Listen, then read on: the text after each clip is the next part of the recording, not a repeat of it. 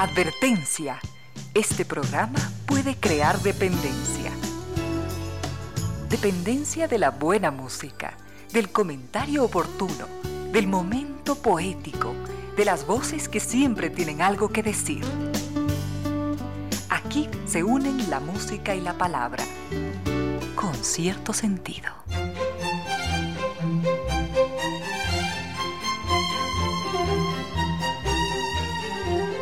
3 de la tarde y 3 minutos, bienvenidas, bienvenidos, gracias por sintonizar Radio Suceso 101.7, gracias por compartir estas horas de música, comentarios, entrevistas.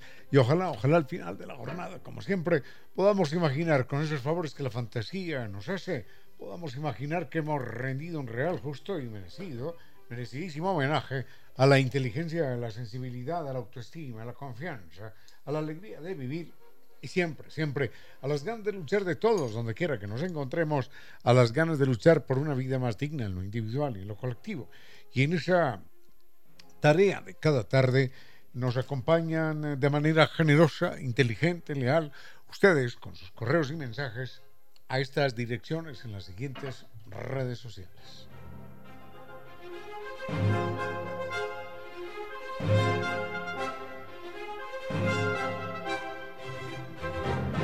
Nuestro correo electrónico es eh, concierto sentido ecuador arroba el Facebook concierto sentido mi cuenta personal en Twitter arroba Ramiro Díez y en Instagram mi cuenta es arroba Ramiro Díez Velázquez. Tenemos mucho para compartir en esta tarde del jueves 28, 28 de abril.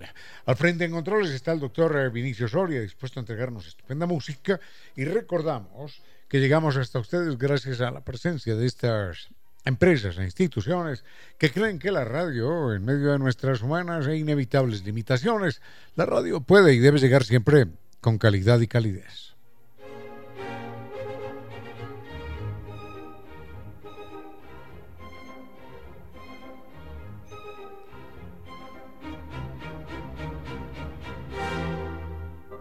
Problemas de humedad por capilaridad ascendente no tienen solución, no.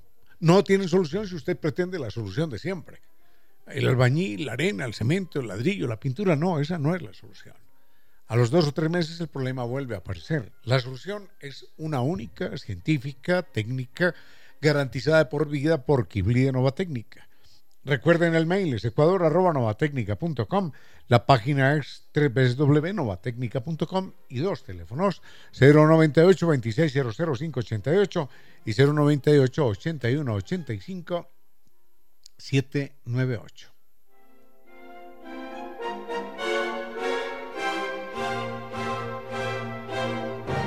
Un estado loading significa que simplemente no existe internet, que no hay, no hay internet para navegar, que se demora, que es imposible bajar un dato, que es imposible ver una película. Es el momento de una opción inteligente, un internet seguro de ultra alta velocidad. Por eso, esa es la forma de salir del estado loading con NetLife. Recuerde el Internet del campeón de los Speed Test Awards. La página es netlife.es o llame al 3920 000.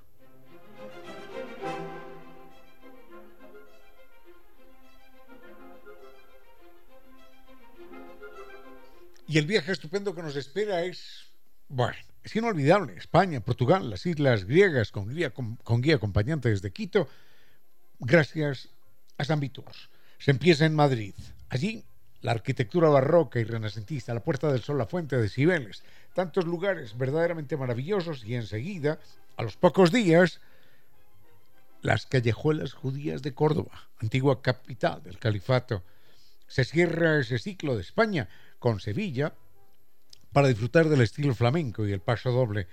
Luego nos espera Portugal, Oporto, un puerto bellísimo, y enseguida el santuario de Fátima, para quien de Sang desean conocerlo y, luego, y luego la majestuosidad de Lisboa. Finalmente, mar, mar, las playas del Mediterráneo en Costa del Sol y la combinación perfecta con Grecia, con sus islas, para enamorarnos definitivamente en Santorini, con sus atardeceres, o en Mykonos, con sus sabores. Luego Atenas, la ciudad de, la mitología, la cuna de la civilización. Esto es eh, esto es inolvidable. Recuerden que están en Naciones Unidas y Veracruz frente a la sede de jubilados del IES.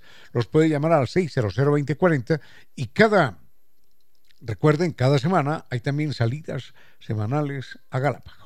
Recuerde San Viturs, grandes destinos para que usted cumpla con sus sueños, porque siempre lo acompaña. Tenemos mucho para compartir en esta tarde. Eh, ay, qué lindos temas. Ah, algo más de Humboldt, sí, con mucho gusto. de Humboldt podría contar mil cosas, pero obviamente no las voy a contar todas. Em, hay una novela, claro, es una novela alemana. Aquí la hemos mencionado, es una novela alemana mm, sobre la que podemos contar más de una historia también. Es, es La montaña mágica. Es una novela de de no muy fácil lectura, pero la recomendamos. Pero bueno, vayamos con música, animales, ecología. Volvemos, volvemos en un momento. Contigo.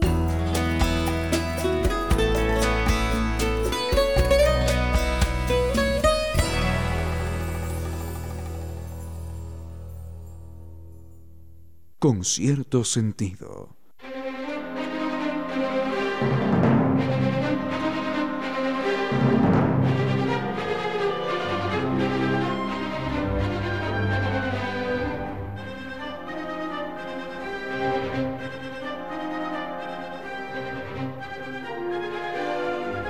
Antes de hablar de Humboldt, eh, hay una pregunta adicional, porque como Humboldt van a hacer varios comentarios seguidos, prefiero, prefiero cerrar esta, responder esta pregunta que nos hace, perdón, Don Edison. Gracias, Don Edison. Nos dice que leyó que a un ser humano le habían extirpado la mitad del cerebro. A un ser humano no, a muchos. A muchos eh, seres humanos les han extirpado la mitad del cerebro. Porque hay enfermedades verdaderamente complicadas. Eh, creo que eso se llama hemisfero, hemisferotomía, creo que ese es el nombre médico, clínico, científico, eh, es decir, la extirpación de un hemisferio cerebral, hemisferotomía. Bueno, pero más allá del nombre, lo que importa es saber que se acude a esta eh, decisión radical, a esta cirugía radical, porque la calidad de vida de las personas en un momento dado ya es absolutamente insufrible y es preferible correr alguna forma de riesgo. Eh, no sé, yo no sé cómo se detectó esto. Yo no sé cómo se detectó que extirpando medio cerebro la persona ganaba en calidad de vida. Realmente no me atrevo, no me atrevo a imaginarlo. Lo que sí sé es que obviamente tiene efectos tiene efectos y en qué casos eh, se, actúa con esta radicalidad. Eh, hay unos problemas que no están mm, establecidos en sus causas. Una empieza una inflamación de un hemisferio cerebral. Y eso significa, si no se suspende, la muerte. Y esa inflamación de un hemisferio no responde a ningún tratamiento, a ningún medicamento a ningún antiinflamatorio, absolutamente a nada. Y entonces dicen, bueno, la persona se va a morir, extirpemos esa parte del cerebro que, que está creciendo porque va a estallar y, lo va a matar. Entonces, se le ha extirpado la parte, la parte del cerebro que se está inflamando. Es en unos casos. En otros casos es porque hay una forma rarísima de la epilepsia que, que tiene varias manifestaciones hay una forma rarísima de la epilepsia que mm, hace que la persona sufra convulsiones permanentes. Y no solo convulsiones permanentes, sino enfermedades horribles en la piel. No entiendo por qué una forma de epilepsia está ligada con enfermedades complicadas en la piel.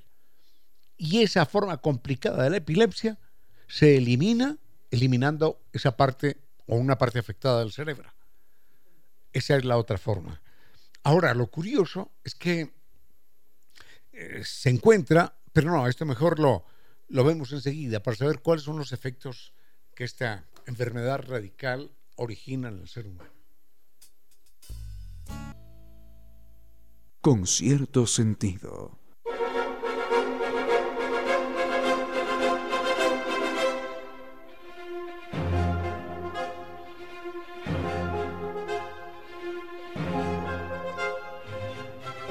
Rápidamente cerremos este tema que lo encuentro muy intenso. Así que hay personas a las que les extirpan el lado izquierdo o derecho del cerebro para curarles eh, una forma particularmente agresiva de epilepsia que viene acompañada de otros, de otros problemas. Ahora, consecuencias de esta extirpación, eh, la persona deja de ver por el lado que le han extirpado, por el lado izquierdo, por el lado derecho, es decir, queda ciego de un lado.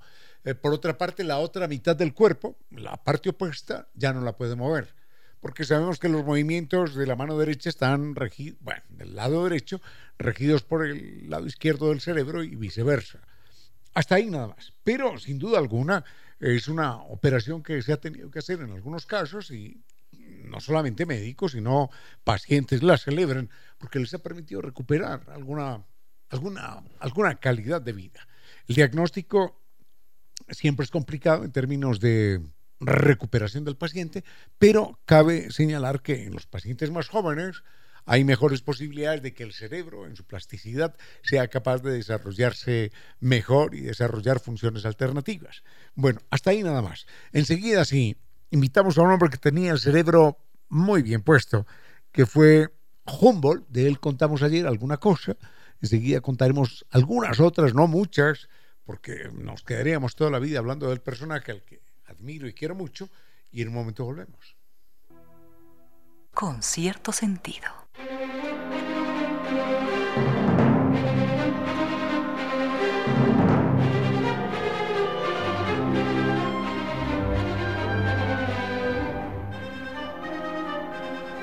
Alexander von Humboldt es uno de los grandes personajes en la historia de la ciencia, en la historia de nuestro continente, en términos de nuestra de nuestro reconocimiento, de nuestro de nuestra propia investigación, porque ya hemos dicho esto, recordemos lo que le decía Bolívar con mucha sabiduría.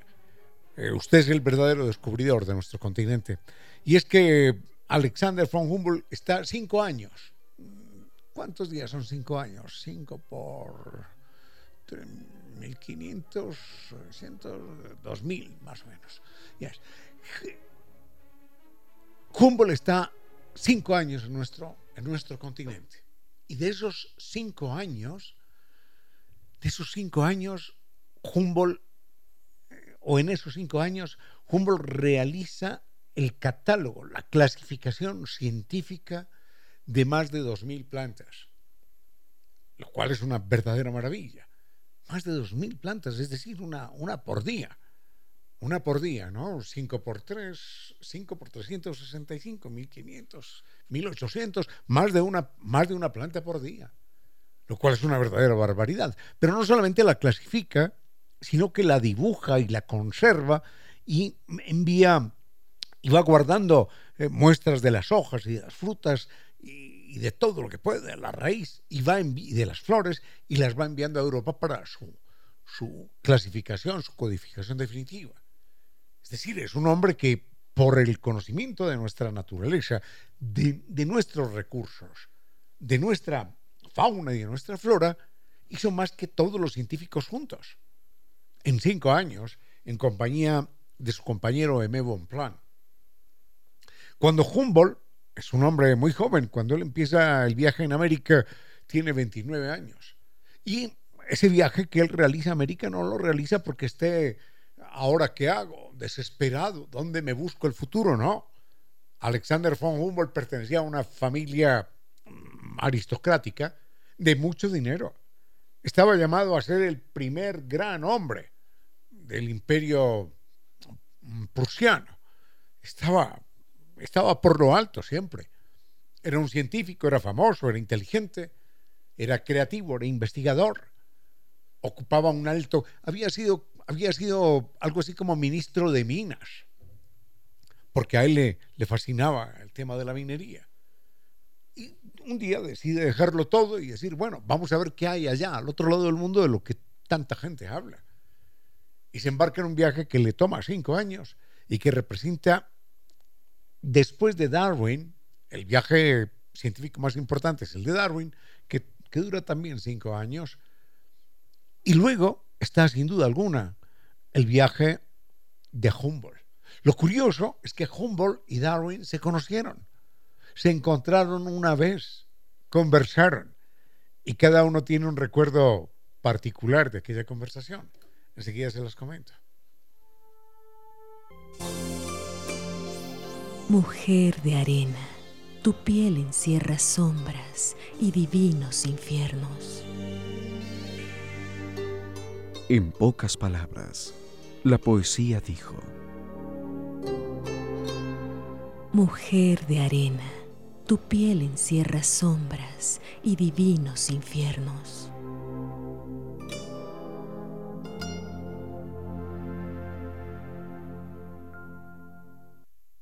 Sigue con ustedes, Ramiro Díez. Con cierto sentido.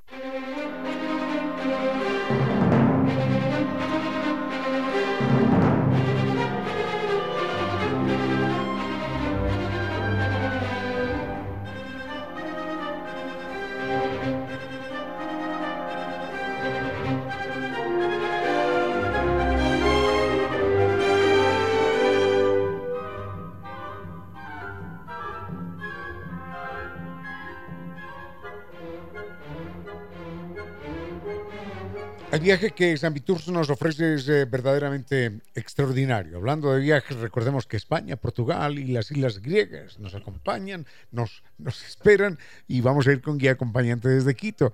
Madrid, arquitectura barroca arquitectura renacentista, la Puerta de Sol, la Fuente de Cibeles. Luego, las callejuelas judías de Córdoba, antigua capital del califato. Cerramos ese ciclo de España en, en Sevilla, con el flamenco y el paso doble. Y nos recibe Portugal con el bellísimo puerto de Oporto y con un buen vino. Luego el santuario de Fátima y la majestuosidad de Lisboa. Y al final, broche de oro, playa, mar, sol, el Mediterráneo, en Costa del Sol. Y enseguida las islas griegas, Santorini, Miconos y para cerrar aquello, Atenas Atenas, la ciudad de la cultura, de la belleza, la cuna de la civilización, de la mitología, verdaderas maravillas. El teléfono es 600-2040, Naciones Unidas y Veracruz, ahí están, frente a la sede de jubilados de IES. Recuerden que semanalmente también hay salidas a Galápagos. Recuerde la página sanvitours.com y tenga presente que esos grandes destinos de San Viturs están esperándolo a usted para que cumpla con sus sueños, porque San Viturs lo acompaña.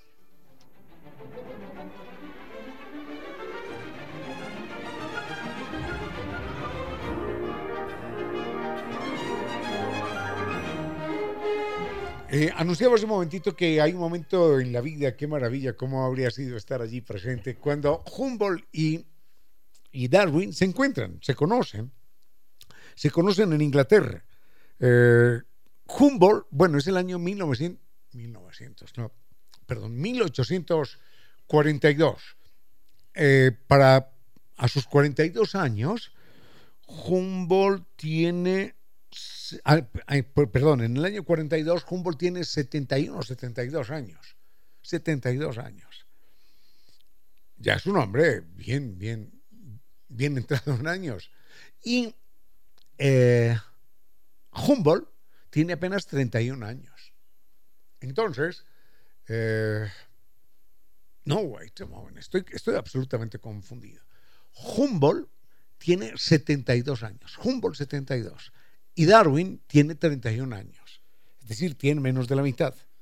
Curiosamente, estos dos científicos extraordinarios se encuentran y parece que, no hubo mucho, mucho en común que conversar. Darwin era un jovencito, un joven de 31 años, un hombre sí, pero joven de 31 años, y, y, eh, y, y en ese momento lo que se encuentran es con con un silencio mutuo. Parece que intentan charlar una tarde, pero no van bien las cosas. Sucede que Humboldt en su diario, Humboldt en su diario eh, escribe que, que se ha encontrado con, eh, con un joven llamado Darwin. Y Darwin escribe que se ha encontrado con el famoso científico eh, que, ha recorrido el mundo y dice, mm, pero lo único que recuerdo de aquella conversación en toda la tarde es que Humboldt era muy hablantinoso. Habló durante todo el tiempo y que estaba particularmente eufórico y contento, con los pensamientos desordenados y no había quien lo callara. bueno, ese era, ese era Humboldt, hablando como, como loco, como descosido. Y Darwin, 31 años, también científico reconocido, que le había dado la vuelta al mundo, mm, se porta un poco más tímido y Humboldt mm, no, no, no, no, no intenta, no intenta mayores acercamientos y todo lo que se escribe es eso. No, pues este personaje habló durante toda la tarde, Humboldt habló durante toda la tarde, durante todo el día, desordenado, feliz, eufórico, pero no hubo realmente un intercambio de ideas. Este fue un encuentro verdaderamente curioso entre esos dos. Recordemos, Humboldt tenía 72 años y Darwin tenía apenas 31. Y ese encuentro que hubiera sido maravilloso eh, registrarlo a partir de diálogos científicos, finalmente no se dio. Fue un encuentro más que pasó inadvertido. Con cierto sentido.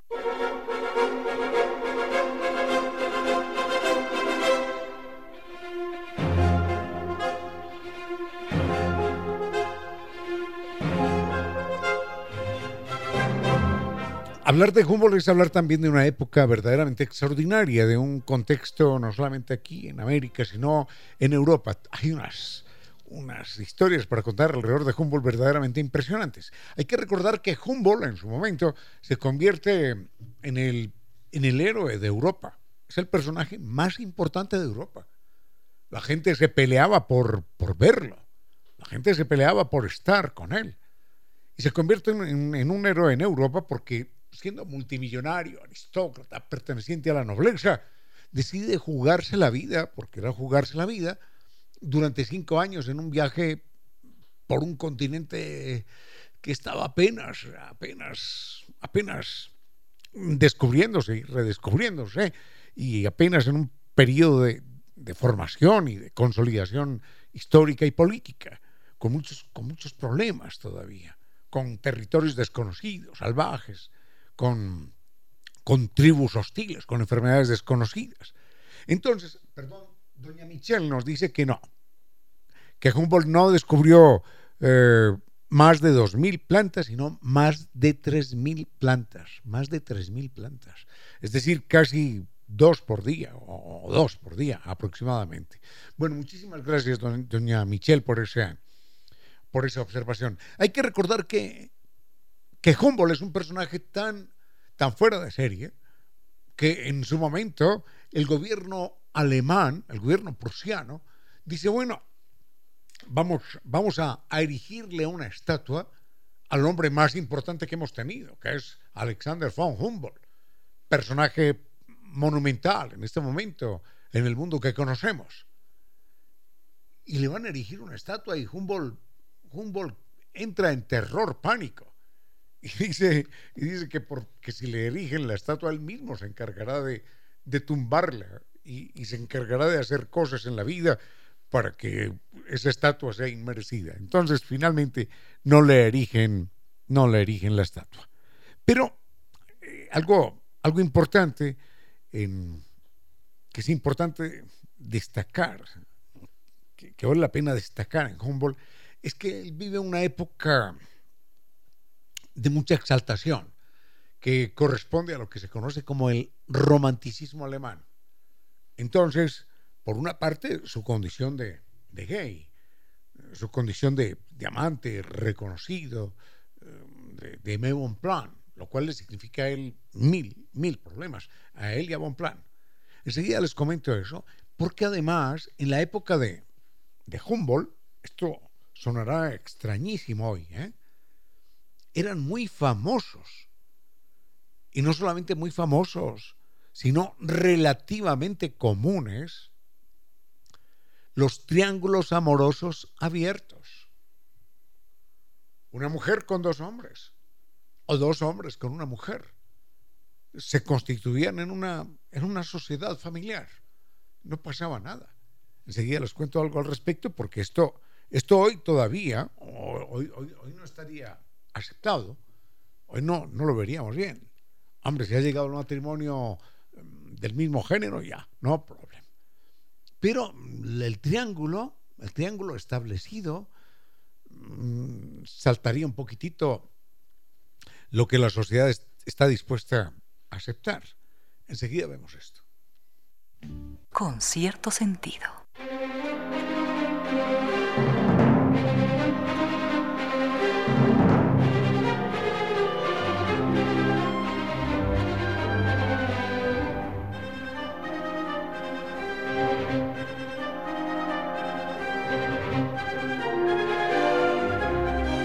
Señalábamos que Humboldt también es un, hijo de su época porque mm, se vive lo que se llama el romanticismo alemán, que era una manifestación exaltada de los sentidos, de las emociones.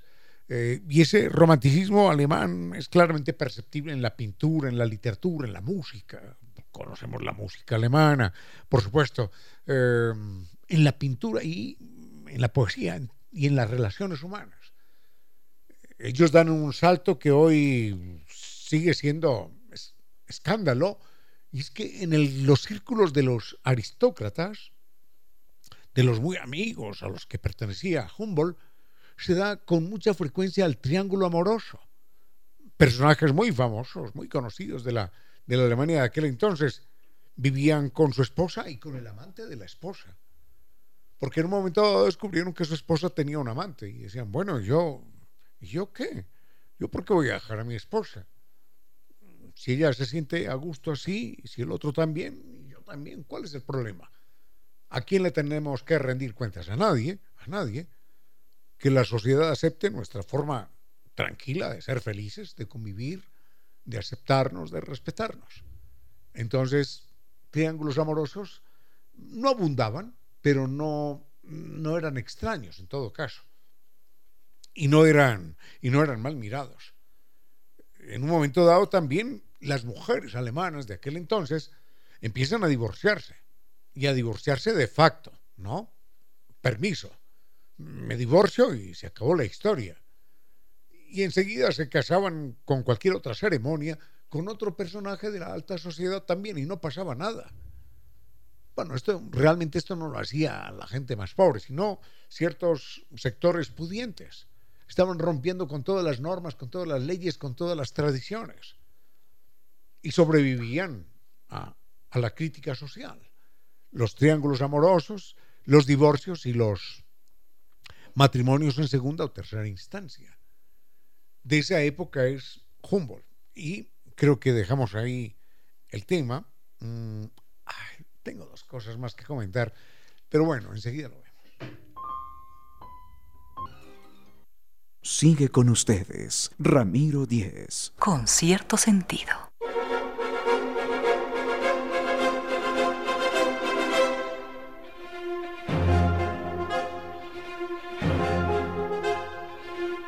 Como hay otros temas pendientes, entonces hago este comentario de Humboldt y, a Humboldt, que tengo mucho que contar de él, lo, lo dejamos para mañana. En todo caso, solamente esto. Hay que recordar que Humboldt era eh, homosexual y aquello era mm, escandaloso en aquella época. Eh, él se logró sobreponer a esto de alguna forma, pero en, alguna, en algún momento cuando él está viajando por, por Venezuela, por el río Orinoco, eh, hay un momento en el que mm, un campesino descubre que él tiene relaciones, o sospecha que tiene relaciones con Aimé Bonpland, y entonces decide matarlo a los garrotazos. Y le da unos garrotazos tan violentos que, que Humboldt permanece permanece cinco meses en coma, tirado en una cabaña por allá, sin médicos, sin medicina, sin ninguna asistencia, y logra recuperarse de pura suerte. Así que ese campesino fanático, pobrecito, en su ignorancia, estuvo a punto de matar al más grande científico de la época simplemente por un prejuicio de carácter sexual. Y los platos rotos también los pagó mm, en su momento mm, M. Bonpland, hay que recordar que M. Bonpland se, bueno, Humboldt regresa a Europa, pero M. Bonpland se queda en América. Y hay un momento en el que M. Bonpland está trabajando en Argentina. Y hay un personaje que se llama el doctor Francia, que fue un dictador paraguayo, eh, extraordinario en algunas cosas, loco en otras, y manda a, secuestrar a M. Bonplan. Y lo secuestra porque considera que es una espía de agencias internacionales, qué sé yo. Lo, lo secuestra y le impide salir del, del Paraguay y le impide cualquier comunicación con, otras tierras y lo mantiene vigilado las 24 horas del día, sin grillete pero vigilado. Y mm, cuando finalmente un plan muere en sus exequias, para que nos demos cuenta hasta dónde llega el ser humano con su irracionalidad, su locura, su fanatismo, M. Bonplan muere, está en el ataúd, le están haciendo las exequias allí, lo están velando, y aparece otro fulano de tal por allí, yo no sé quién sería, que vuelca el ataúd, saca el cuerpo de M. Bonplan y lo apuñala por homosexual. bueno, ese es el... Ese es... Con cierto sentido.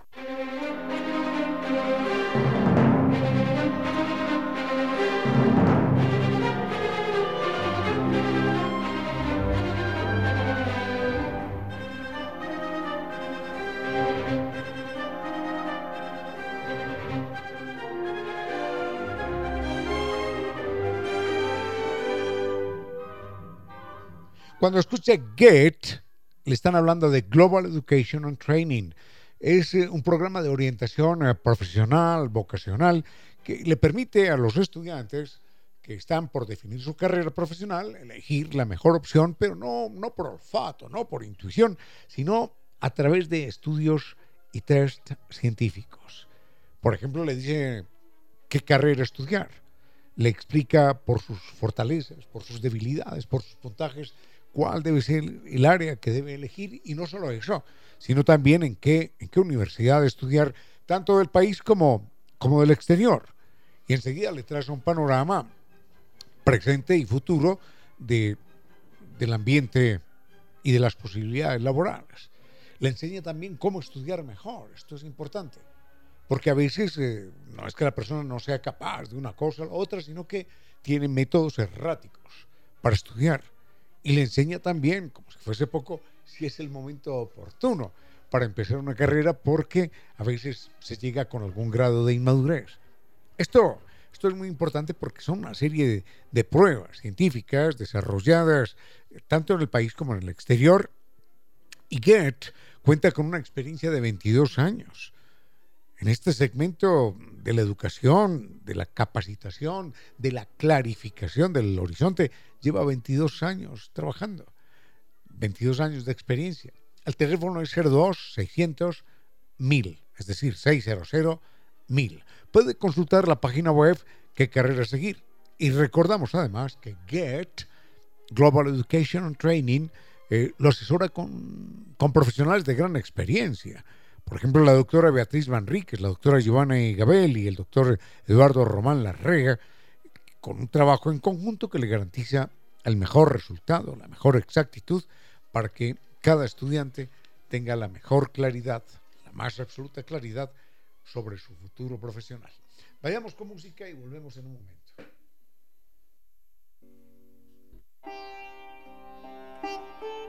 Defender los derechos de los otros es lo mejor de nosotros, los humanos.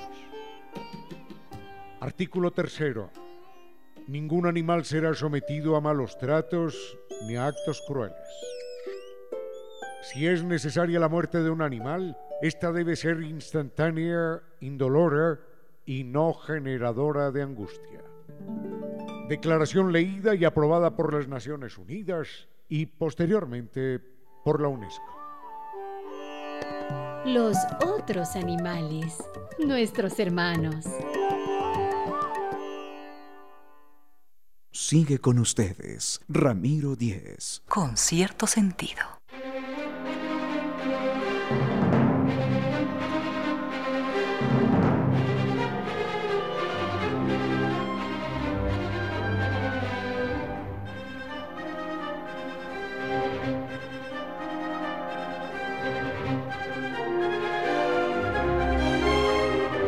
Recuerden que problemas por, de humedad por capilaridad ascendente ya no tienen por qué afectar eh, su ambiente, su propiedad, el valor de, de aquel lugar ni la salud de nadie, porque ese problema tiene una solución científica, técnica, con garantía de por vida, que entrega Nova Técnica, Kibli Nova Técnica.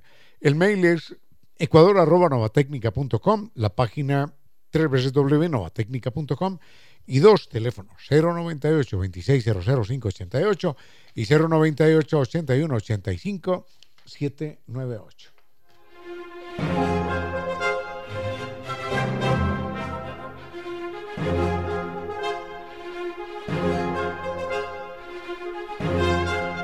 Este tema, este tema es un poquitín curioso, puede ser un poquitín fuerte, pero ¿por qué se le llama?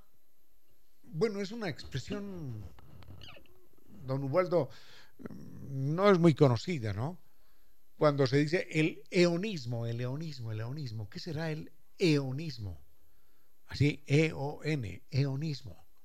Bueno, el eonismo es lo mismo que el travestismo, es lo mismo. Ahora, ¿por qué también, por qué también se le llama eonismo, aunque es menos, menos común, es muy rara en verdad esa expresión? Hay un personaje que tiene una historia que contar sobre el eonismo que uno, uno no se la creería, ¿eh? uno no se la creería si no fuera porque está certificado que fue verdad. Enseguida les cuento. En silencio, ese rayo de luz que entra por su ventana quiere decirle que a esta hora la música y los comentarios se disfrutan con cierto sentido.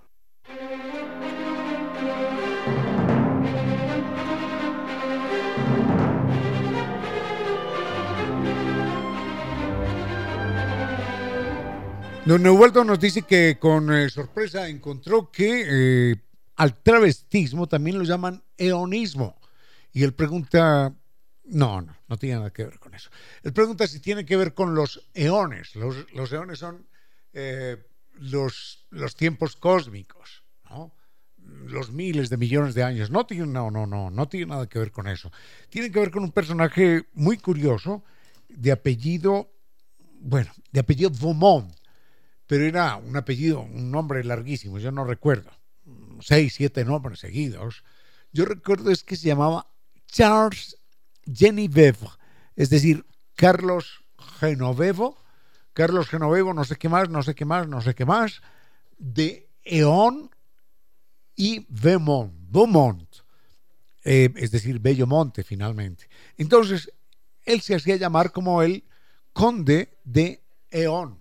El, conde de Eón era un título honorífico, era un, era un personaje que pertenecía a la aristocracia francesa, estamos hablando del siglo XVIII, mm, y este personaje eh, tiene una historia rarísima. tuvo que haber sido muy bello, ¿no? Necesariamente muy bello, porque se disfrazaba, se disfrazaba de mujer cuando, cuando quería y engañaba a todo el mundo. Y tenía que tener, me imagino que cero barba, eh, ser lampiño, Mm, una voz delgadita y había aprendido muy bien los modales de mujer. Imagínense que este personaje, siendo, siendo hombre, se disfrazaba de mujer y fue ministro, ministro de Hacienda, es decir, como el ministro de Economía. Fue ministro de Hacienda y después, además, soldado y espía del rey Luis XIV. Entonces, el tipo se vestía de mujer y iba a Rusia disfrazado de mujer y hacía trabajos de espionaje. Iba a Inglaterra, entraba al territorio prusiano, es decir, a lo que es parte de Alemania, Austria, en fin, en trabajos de espionaje vestido de mujer. En resumidas cuentas, tenía que ser una mujer perfecta, ¿no? Por lo menos en, facciones, para que nunca hubiera sido descubierta. Este tipo, curiosa, curiosamente, vivió como hombre hasta los 45 años, algo así por el estilo. Y después, a partir de los 45 años, muere de 90. ¿eh? no es que muera joven, ¿no? Después de los 45 años, mm, dice, bueno, ahora sí, soy mujer. Y empieza a asumir el papel de mujer y es cuando empieza a engañar a todo el mundo y hace su trabajo de, de espía. Después escribe un libro que se llama Los secretos de la vie militaire, los secretos de la vida militar, politique y, privé y, privada de Mademoiselle Eon.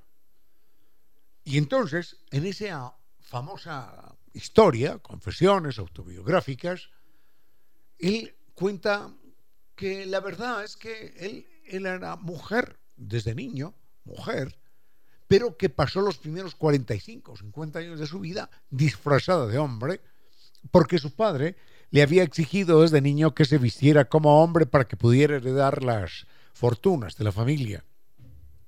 Entonces, el mundo lo conoció como durante 50 años como hombre y los últimos 40 años de su vida como mujer. Y él dijo, no, no, yo soy mujer, yo soy mademoiselle, mademoiselle León. Sé tú, yo soy mademoiselle León.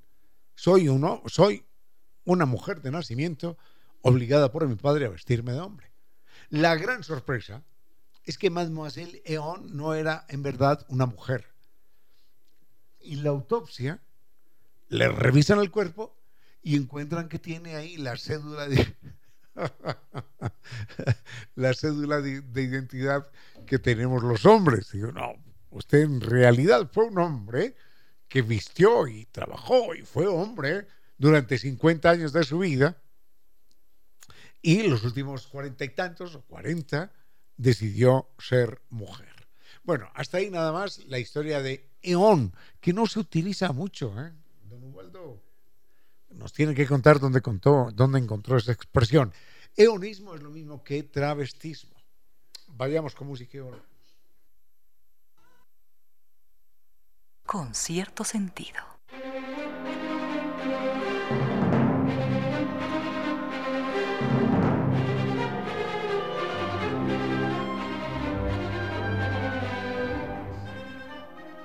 Esta pregunta tiene que ver eh, con nosotros, los seres humanos, y con lo que en su momento descubrió Darwin y es el proceso evolutivo. Dice, pregunta don Norberto, muchísimas gracias don Norberto. es que escribe, escribe Norberto con, con varias veces la, letra o Norberto.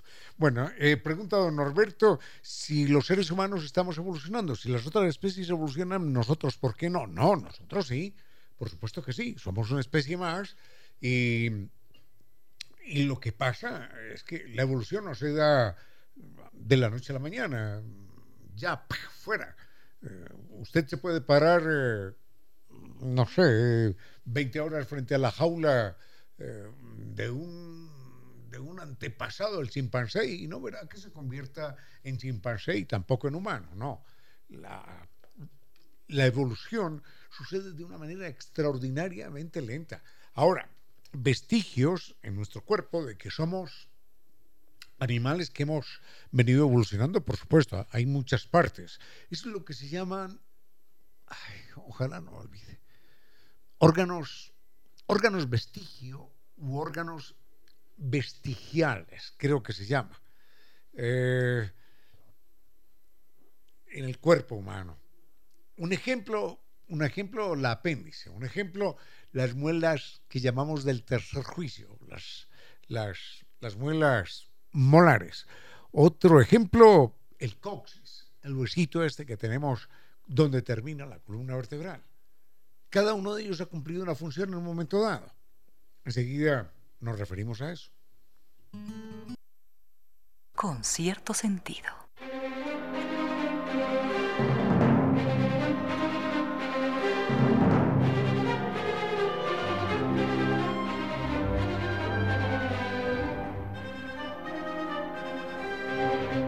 No soy médico, no soy anatomista, nada parecido, pero tengo entendido que en el cuerpo humano hay por lo menos unos 20, lo que llaman órganos eh, vestigiales, que son vestigios de, eh, de órganos que alguna vez tuvimos cuando éramos animales distintos.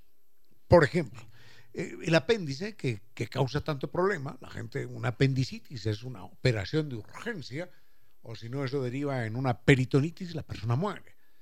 La apendicitis es una, una inflamación gravísima. El apéndice, aparente, y por eso se lo cortan a uno, porque no cumple aparentemente ninguna función. Algunos biólogos médicos dicen que sí, que cumple una función en el sistema linfático, pero eso no está claramente establecido.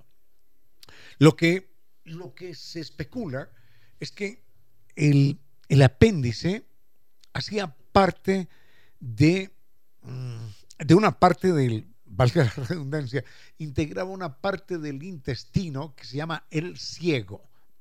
Y esa parte, el intestino ciego y el apéndice concretamente, concretamente el apéndice, era una especie de estómago, o sin especie, sino que era un estómago que mm, se encargaba de procesar celulosa. La celulosa es esto que está presente en los vegetales. Pero bueno, claro, nosotros decimos, ah, pero yo consumo vegetales, sí. Claro, pero uno consume lechuguita y brócoli. Y además ya hervidos, ¿no? Suavecitos. Pero los hombres antiguos, o los animales antiguos que éramos antes de ser homínidos, antes de ser hombres y de inventar el fuego, no, no podíamos consumir brócoli cocinado, ni, ni nada suavecito, sino que comíamos raíces, comíamos tallos, comíamos hojas, como una vaca, o como hace un chimpancé o un gorila. Entonces, mm, se necesitaba de una parte especializada del estómago, que al parecer era el apéndice, para procesar esa cantidad de celulosa. Esa cantidad de celulosa, para ser procesada, requería algo verdaderamente fuerte en términos de que no era fácil masticar una raíz, convertirla en masita y llevarla a una parte del organismo para que el organismo la aprovechara en términos nutricionales. Ese era pues el papel del apéndice, dicen algunos. De idéntica manera, esto está ligado con, con los molares, lo que llamamos las muelas del, del juicio, porque eh, estas muelas del juicio se han venido atrofiando. En la medida en la que ya inventamos el fuego y comemos alimentos más, más suavecitos, tenemos una dieta más suave, entonces esas muelas que representaban un aumento en la potencia de la mordedura, esas muelas se fueron atrofiando y los maxilares que le daban cabida a esas muelas también se fueron atrofiando. Si vemos, si vemos a un gorila, por ejemplo, observamos que la mordida del gorila es terriblemente fuerte porque no solamente tiene esas muelas atrás, esos molares altamente desarrollados, sino que tiene un paquete de músculos que van desde los maxilares hasta la cabeza. Observen un gorila y es como si tuviera un moño encima de la cabeza.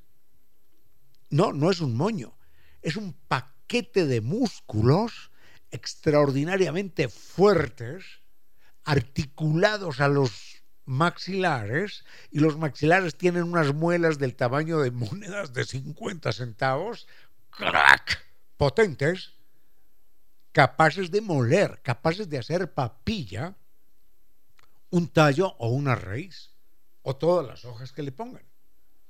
Los seres humanos ya no, ya inventamos el fuego, elegimos y preferimos y creamos la comida, la dieta suavecita, blanda, y ya no necesitamos esos molares, que son, son órganos vestigiales. Lo mismo que el apéndice que servía para procesar químicamente, nutricionalmente ya, para aprovechar nutricionalmente todas esas raíces y hojas que nos comíamos.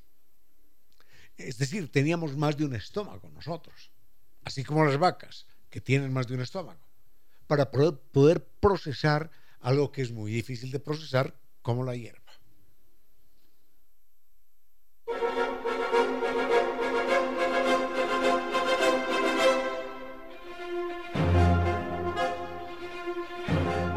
Es todo por hoy. Le damos la bienvenida a doña Reina Victoria Díez con su vuelo de música y palabras, al doctor Giovanni Córdoba en Controles. Muchísimas gracias. Eh, nos ha acompañado también previamente el doctor Vinicio, Vinicio Soria. Así que de mi parte no fue más por hoy. Fuerte abrazo, los quiero mucho y hasta mañana.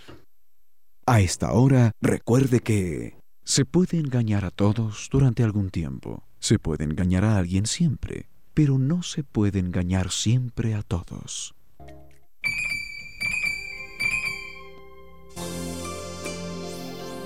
Pasan las nubes y el cielo queda limpio de toda culpa. En pocas palabras, la poesía dijo, Pasan las nubes y el cielo queda limpio de toda culpa.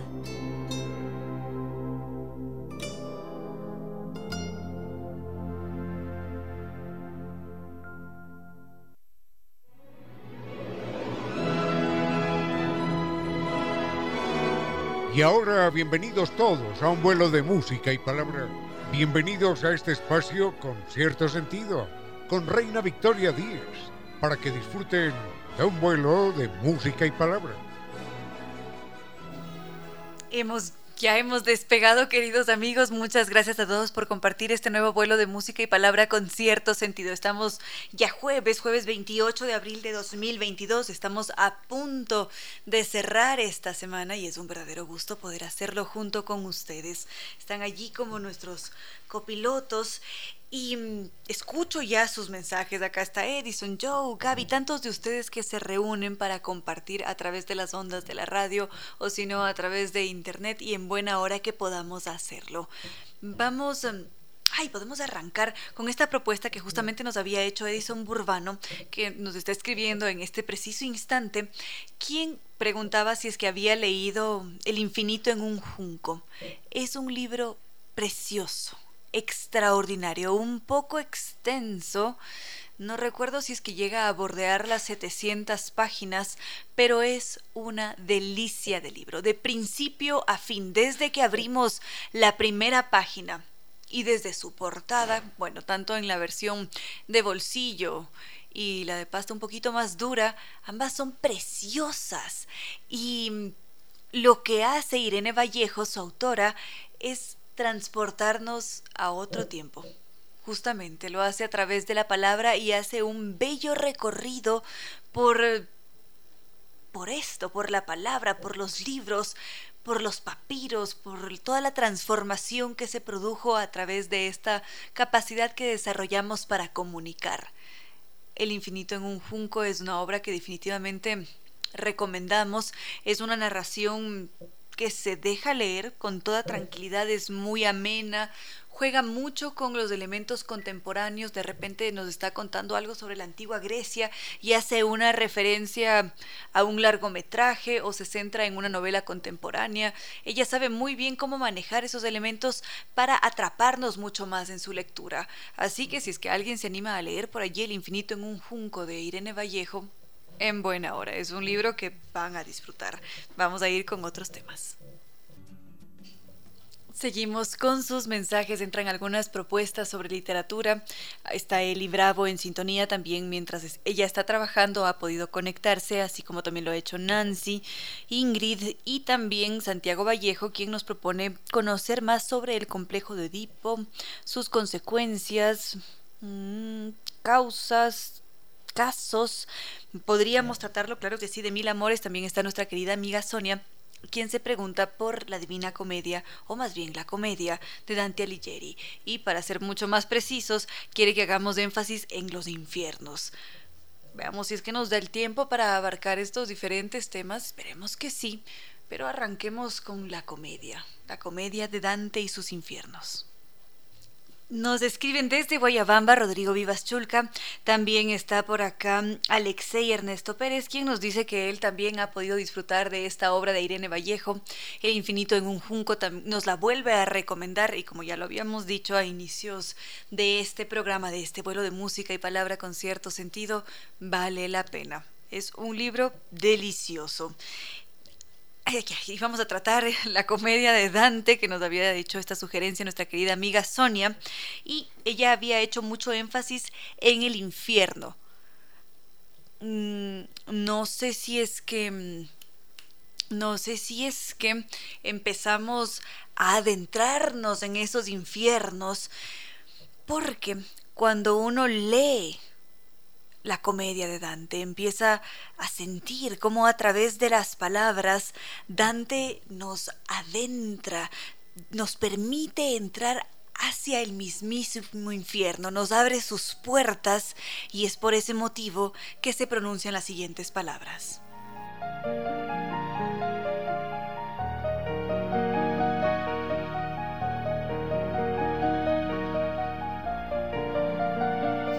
Oh vosotros los que entráis, abandonad toda esperanza, y es así como Dante hace que nosotros entremos hacia los infiernos.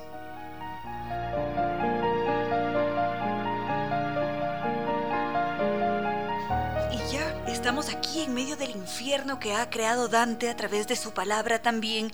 Y si es que empezamos a fijarnos a nuestro alrededor, porque sí, en este vuelo de música y palabra con cierto sentido es posible no solamente volar, estar siempre por allí, por lo alto, sino también transportarse hacia el inframundo. Y cuando estamos en ese infierno y vemos a nuestro alrededor, nos encontramos con los cobardes, con aquellos que han sido considerados como inútiles, con esos seres que llegaron a ser condenados por sus pecados y que por algún motivo pertenecen a un determinado círculo del infierno. El primero de ellos es está especialmente reservado para estos seres que han rechazado las creencias, que se han apegado a una religión pagana, que no han sido bautizados, y es un sitio en donde nos encontramos con el mismísimo Julio César o con el poeta que también aparece en la comedia, Virgilio. Y es un sitio en el que se, se pena mucho, se sufre mucho, porque en ese espacio no se puede disfrutar de todos los placeres de la vida eterna, sino que están privados de los dones que tuvieron en vida y su castigo es ese, en su vida eterna no poder aplicar todo lo que ellos sabían hacer y con lo que pudieran haber disfrutado. Enseguida podríamos adentrarnos a un segundo círculo, y allí en ese espacio están esos seres que se dejaron consumir por la lujuria y que han llegado a ser castigados con una incapacidad para el descanso o simplemente mantienen una angustia constante porque no encuentran la paz. Y también están figuras famosas en ese segundo círculo. Está por allí Cleopatra, está Elena de Troya y muchos otros que son considerados o que fueron considerados como adúlteros quieren continuarse adentrando en los diferentes círculos del infierno. Recuerden que nuestras redes están allí, Facebook con cierto sentido, Twitter arroba Reina Victoria DZ e Instagram arroba Reina Victoria 10. Leo sus mensajes, Sebastián Almeida también está por acá, Nancy. Más mensajes, Edgar Serrano, Javier Favara, quien está disfrutando de la música, también Andrés Martínez, Darío, gracias a cada uno de ustedes. Habíamos empezado a hacer este breve recorrido por, em, por los diferentes círculos del infierno de Dante. Ya estábamos en el tercero, habíamos pasado por el primero, en donde estaban todos aquellos paganos no bautizados, el segundo, donde estaban estos seres que habían cometido adulterio. Y si llegamos al tercer círculo, nos encontramos con los glotones. Esos seres que vivían en una lluvia eterna, que no paraba nunca y habitaban en medio de un pantano. Y ese pantano estaba infectado. Así que su vida eterna no era nada dichosa, nada agradable en ese espacio. Enseguida hay un cuarto círculo que está reservado para la avaricia y para aquellos que han decidido despilfarrar. Y en ese espacio ellos tienen que ir y venir, ir y venir una y otra vez. Y se produce una lucha constante, porque al mismo tiempo en esa eternidad, en ese paseo que parece eterno, hay determinados momentos en los que tienen que luchar. Y cuando se produce esa guerra, es eterna. y también se mantiene esta ida y vuelta que hace que sea mucho más penosa esa estancia en la eternidad. Llegamos hasta un sexto círculo que está reservado para los herejes. En el séptimo círculo, en cambio, nos encontramos con los seres que se entregaron a la malicia, a la violencia y que viven en un río de sangre. Son arrastrados por ese río, también se topan en determinados momentos con fuego hirviendo y mm, esto se empeora porque quienes están en ese séptimo círculo viven también bajo una lluvia de fuego y dependiendo de la pena de cada ser, hay otros que tienen que correr sin descanso en esas condiciones tan incómodas y deplorables. Y ese mismo círculo, el séptimo, está dividido en tres anillos. Y según los pecados se categoriza a cada ser y recibe su respectivo castigo. En cambio, en el octavo círculo nos encontramos, ah, no, estoy cometiendo un error. En el octavo círculo hay esta división de tres trincheras. Son tres círculos dentro del octavo círculo. Y allí están los seres que mm, estafaron, que robaron, los seductores, los aduladores. También están los falsos profetas. Hay una fosa circular que hace que mm, sufran estos seres. Y por último nos quedaría este noveno círculo al que vamos a adentrarnos en un momento. Seguimos, vamos ahora sí al noveno círculo. Nos decía por acá Yadira Ramos, que ella recuerda a una de sus pacientes cada vez que escucha hablar sobre la comedia de Dante Alighieri y es un ser muy querido para ella que lamentablemente no pudo atravesar toda esta crisis que hemos vivido de la pandemia. Muchísimas gracias a Yadira Ramos por compartirnos este episodio de su vida, sus recuerdos también. Y ahora que ya hemos entrado a este noveno círculo, cuando entramos a ese espacio, nos encontramos con esos seres que traicionaban a Dios. Y ese noveno círculo también está dividido en círculos de gravedad. Entonces, en función de los pecados, uno tenía diferentes castigos, había ciertos pecadores que se encontraban con gigantes, con titanes, y esa era su lucha. Otros, en cambio, o bueno, todos tenían que enfrentarse al gran abismo, porque después de ese momento iban a encontrarse con el mismísimo Lucifer y este, como se habrán dado cuenta, es un infierno bastante diverso. Casi siempre lo que sucede en la literatura, en los largometrajes, es que nos encontramos con un infierno que hierve, que arde y siempre está presente el fuego y de alguna manera hay mucha luz. Sin embargo, este infierno de Dante es variopinto, porque hay momentos de oscuridad, hay ciertos lugares en donde la nieve llega hasta las rodillas, llueve a cántaros, hace mucho frío, y todo dependerá del círculo en el que nos encontremos, del castigo al que nos hayan destinado para la eternidad, pero reina muy bien la oscuridad en ese espacio, y sí, también hay fuego, pero también hay nieve. Ese es el noveno círculo. Y también algo bello que sucede con el infierno de Dante es que es un espacio mitológico. Ya si tenemos a titanes, nos estamos encontrando con la mitología. Está recordando también esas creencias que eran consideradas como paganas en ese determinado momento. Y está por allí el Minotauro y muchas otras deidades que lo recuerdan y lo reafirman también. Podríamos hacer un comentario adicional sobre la comedia de Dante. Nos escribe Edgar Vargas, veo que todavía está escribiendo, así que no voy a compartir el mensaje. También está por acá Paola Acosta, Rafael, César, Carlos Guachilema también, gracias a todos ustedes. Ya enseguida compartimos sus impresiones sobre el infierno de Dante. Y como les decía, este infierno en particular, la creación de Dante Alighieri, no es exactamente un infierno bíblico, sino que se trata de una construcción que hace Dante y empieza a jugar con varios elementos, porque está allí muy presente esa mitología greco-romana, también él lo que hace es apegarse a las creencias que reinaron en la época medieval con toda su fuerza.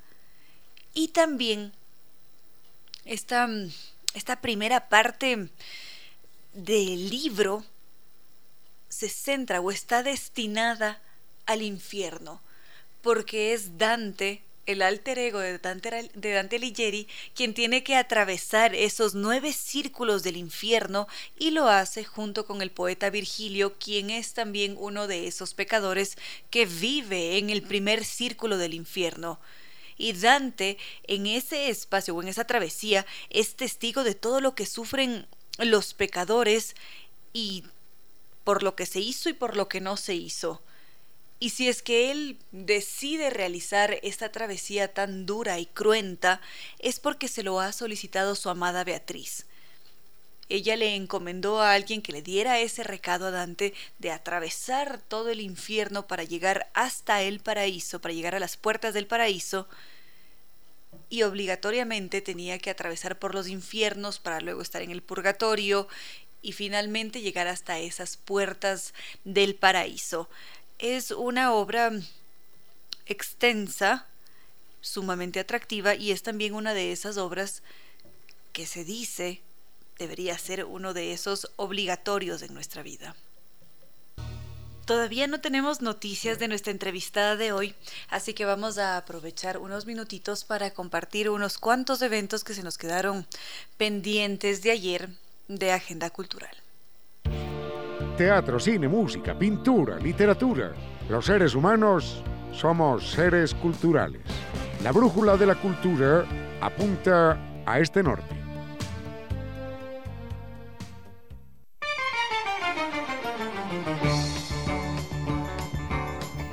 Para quienes estén en Cuenca, hoy día se presenta Andrés Vázquez con la obra Complejo de Santiago Vizcaíno. Versión y dirección de León Sierra será hoy a las 8 de la noche en la Casa de la Cultura Núcleo de la Suay, Sala Alfonso Carrasco. Andrés Vázquez hace Complejo de Santiago Vizcaíno, versión y dirección de León Sierra en Cuenca, en la Casa de la Cultura Ecuatoriana Núcleo de la Suay, Sala Alfonso Carrasco a las 8 de la noche.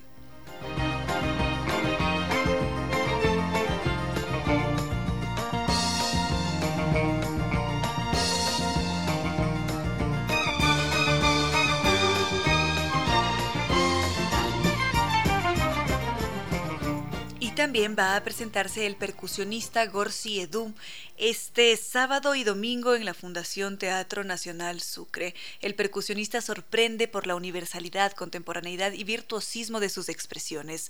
Fue estrenada en, 2010, en 2008 y en esta ocasión vamos a poder disfrutar de esta fusión entre danza, percusión, narración, cantos ancestrales como habíamos dicho, la primera función será el sábado 30 de abril a las 7 de la noche y también hay una segunda función este domingo primero de mayo a las 6 de la tarde. Los tickets están disponibles en tickets.teatrosucre.com y también en la boletería del Teatro Nacional Sucre.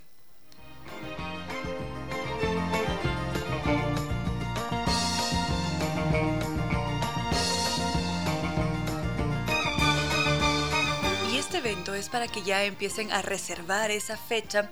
Alejandro Filio va a presentarse este 6 de mayo en el Teatro San Gabriel a las 8 de la noche. Las entradas están disponibles en el teatrosangabriel.com o directamente en la boletería del teatro. Alejandro Filio en Quito este 6 de mayo en el Teatro San Gabriel a las 8 de la noche. Gracias a Jimena Chari y también Edgar, Edgar, Vargas, quien nos recuerda que varios pintores se inspiraron precisamente en la obra de Dante, en la comedia, para hacer sus creaciones. Una de esas obras sobre las que más se suele hablar o que aparece casi siempre acompañada de la comedia es el mapa del infierno de Sandro Botticelli es quizás una de las obras más monumentales que se han hecho de ese infierno por la cantidad de detalles que tiene, porque Sandro le entregó buena parte de su tiempo a hacer esta, esta ilustración tan detallada en donde están esos nueve círculos del infierno con sus características, donde se ve la violencia, se ve el fraude, la traición, tal y como fue presentado por el poeta y es, es una obra sublime. Definitivamente. Hay algunos que han llegado a afirmar que ni siquiera el mismísimo Dante hubiese sido capaz de concebir de esa forma visual el mapa del infierno.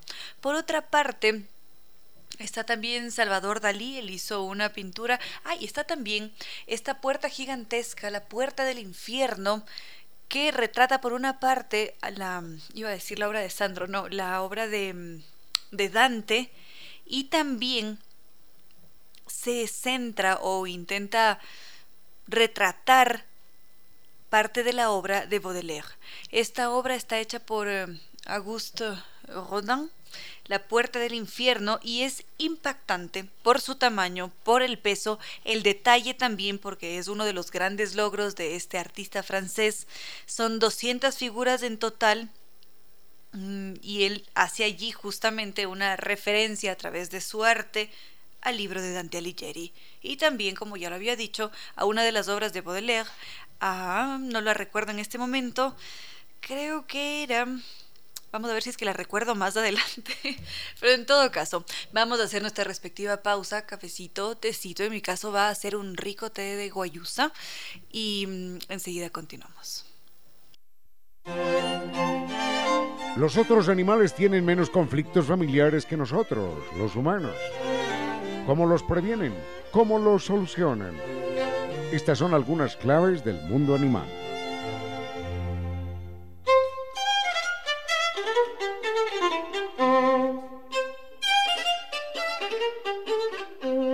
Los profesores eh, Terkel y Rosenblatt de la Universidad de Rutgers en los Estados Unidos hicieron eh, el siguiente experimento. Tomaron sangre de una coneja que acababa de parir y la inyectaron a una coneja virgen.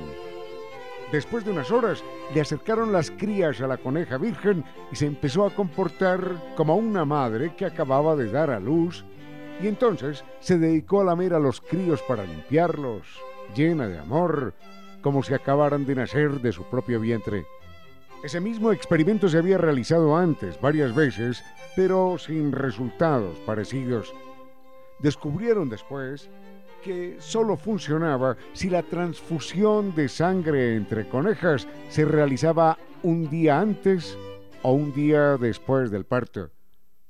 Esto demostró que el amor entre madre e hijo no solo era un asunto cultural, sino también físico-químico, y que las relaciones trascendentales madre-hijo se entretejen y se afianzan alrededor del momento del parto, horas antes y horas después. Por eso, el momento de dar a luz es tan importante en términos de afecto para entretejer el amor en la familia. Esta es una enseñanza que nos dejan nuestros hermanos los animales. Los otros animales tienen menos conflictos familiares que nosotros, los humanos. ¿Cómo los previenen? ¿Cómo los solucionan? Esta fue una clave del mundo animal con su inteligencia y su racionalidad. Con cierto sentido.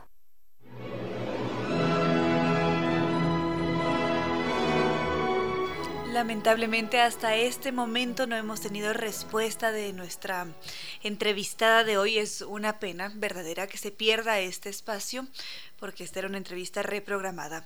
En todo caso, Muchas gracias por todos sus mensajes. Por acá estaban diciendo que están contentos recorriendo el, el, infierno de Dante, de ida, de vuelta. También estaba Schneider Trejos en sintonía. Muchísimas gracias a todos ustedes. Si quieren mantenerse en contacto, están nuestras redes sociales: Facebook con cierto sentido, Twitter arroba Reina Victoria DZ e Instagram arroba Reina Victoria 10. Vamos a ir con un tema musical adicional y luego ya tendremos que despedirnos. Ahora sí, hemos llegado ya al final de este vuelo de música y palabra con cierto sentido. Nuestra querida amiga Sonia se nos quedó perdida por allí en uno de los círculos del infierno, ya nos contará por qué. También está Henry Jimbo, que no sabemos si se quedó perdido o qué sucedió. Edison Borbano, gracias a todos ustedes por mantenerse siempre en contacto. Gracias también al doctor Giovanni Córdoba en Controles por su estupenda selección musical y nuestros auspiciantes Nova Técnica, la solución garantizada y de por vida a cualquier problema de la humedad. Para contactarnos con ellos, para que realicen un diagnóstico los podemos mm, llamar a los teléfonos 098 2600588 o 098 81 85 798, su correo ecuador arroba y la página web www.novatecnica.com. También estuvo con nosotros NetLife, el internet seguro de ultra alta velocidad que ha detectado que algunos de nosotros nos mantenemos en un estado loading. Así que para salir de allí, ¿por qué no cambiarse el internet tricampeón de los Speed Test Awards? Su página web www.netlife.es o el teléfono 392 40. Y Zambi Tours, que nos invita a hacer un nuevo recorrido por España, Portugal y las islas griegas con guía acompañante desde Quito y con un muy buen servicio. Empezamos en Madrid con su arquitectura barroca y renacentista, enseguida la Puerta del Sol, la Fuente de Cibeles, pasamos por Córdoba, la antigua capital del califato en su momento y sin lugar a dudas una ciudad llena de historia y cultura. En Sevilla vibramos al estilo flamenco y con paso doble, en Oporto nos bebemos un buen vino, enseguida pasamos de visita por el santuario de Fátima, sentimos la majestuosidad de Lisboa, disfrutamos de las playas del Mediterráneo en Costa del Sol y esta será la combinación perfecta con Grecia para enamorarnos. Y además cuando disfrutemos de esos atardeceres en Santorini, nos vamos a quedar sin palabras, también nos vamos a sentir parte de la mitología en Atenas, cuna de la civilización, y también podemos preguntar por sus salidas semanales a En Quito podemos llamar al teléfono 62040 o dirigirnos a las oficinas Naciones Unidas y Veracruz frente a la sede de jubilados del IES. Su página web www.sambitours.com. Sin lugar a dudas, Sambitours tiene muy buenos destinos para cumplir nuestros sueños y acompañarnos siempre. Y ahora sí, no queda más que decirles que no fue más por hoy, que los queremos mucho y que mañana viernes nos volveremos a encontrar.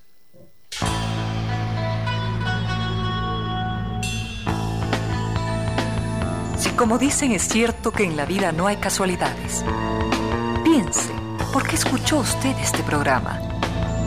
Tal vez escuchó aquello que necesitaba o tuvo la sospecha de esa luz dentro de su propio ser. Una gota de agua, un corazón que late, una semilla en su memoria, un remanso en medio de sus prisas, una voz que aliente su esperanza, una pluma para sus alas algo de eso hemos querido ser. Aquí, en Concierto Sentido, con Ramiro Díez. Y Reina Victoria Díez.